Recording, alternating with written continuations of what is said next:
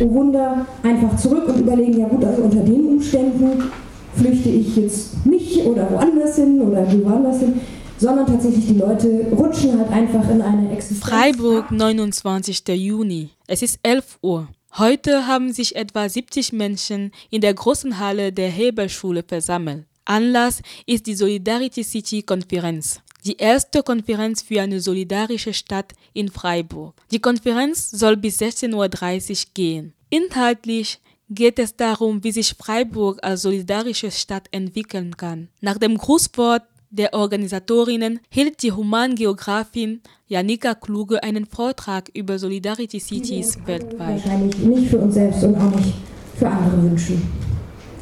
Dabei konzentriert sich das Problem ziemlich eindeutig auf Städte sowie Migration auch.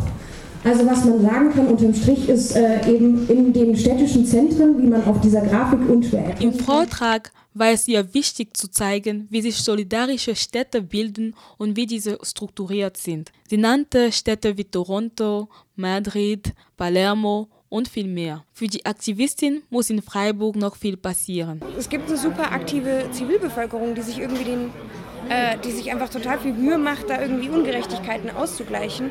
Und ich finde, es kann einfach nicht mehr so weitergehen, dass einfach wir so, so viel gute, aber prekäre Arbeit irgendwie leisten, um halt Gerechtigkeit herzustellen. Und ich glaube, was halt irgendwie der nächste absolut wichtige und zentrale Kernschritt wäre, wäre halt einfach die Leute nach und nach in den Behörden äh, und, und in den Regierungsebenen davon zu überzeugen, dass es totaler Quatsch ist.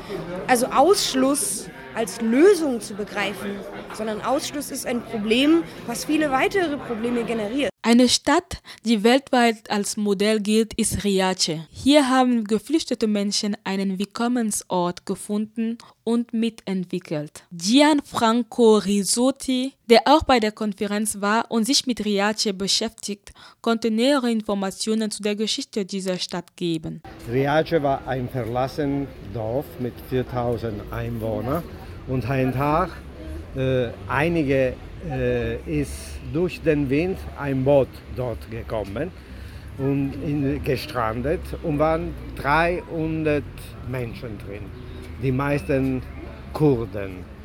Der damalige noch nicht Bürgermeister Mimo Lucano mit anderen Menschen hatten eine Vereinigung gegründet, Città Futura, und hatten versucht, äh, diese Menschen zu helfen.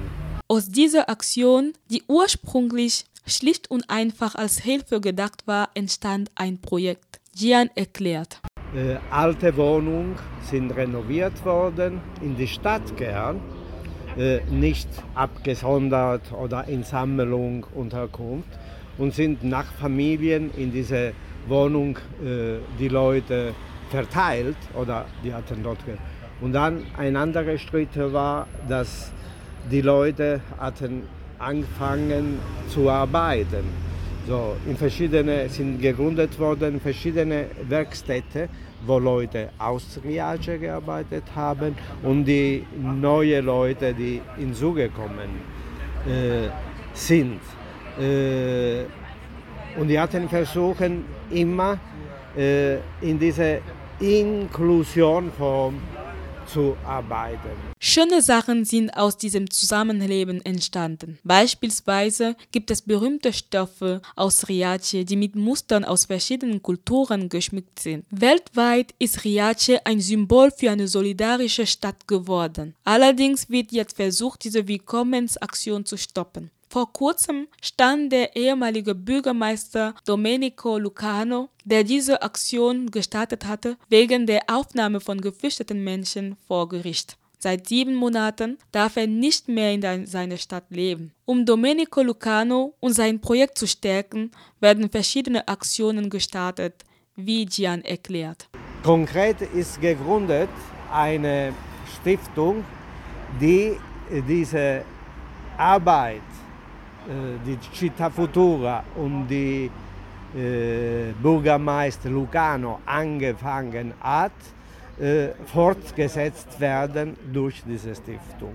Und, mit, äh, und Solidarität Freiburg ist aktiv und hat Unterstützung hat mit 10.000 äh, 10 Euro. Wir haben gesammelt äh, plus minus 10.000 Euro, äh, Euro, die äh, auch genutzt worden sind, diese äh, Stiftung zu gründen.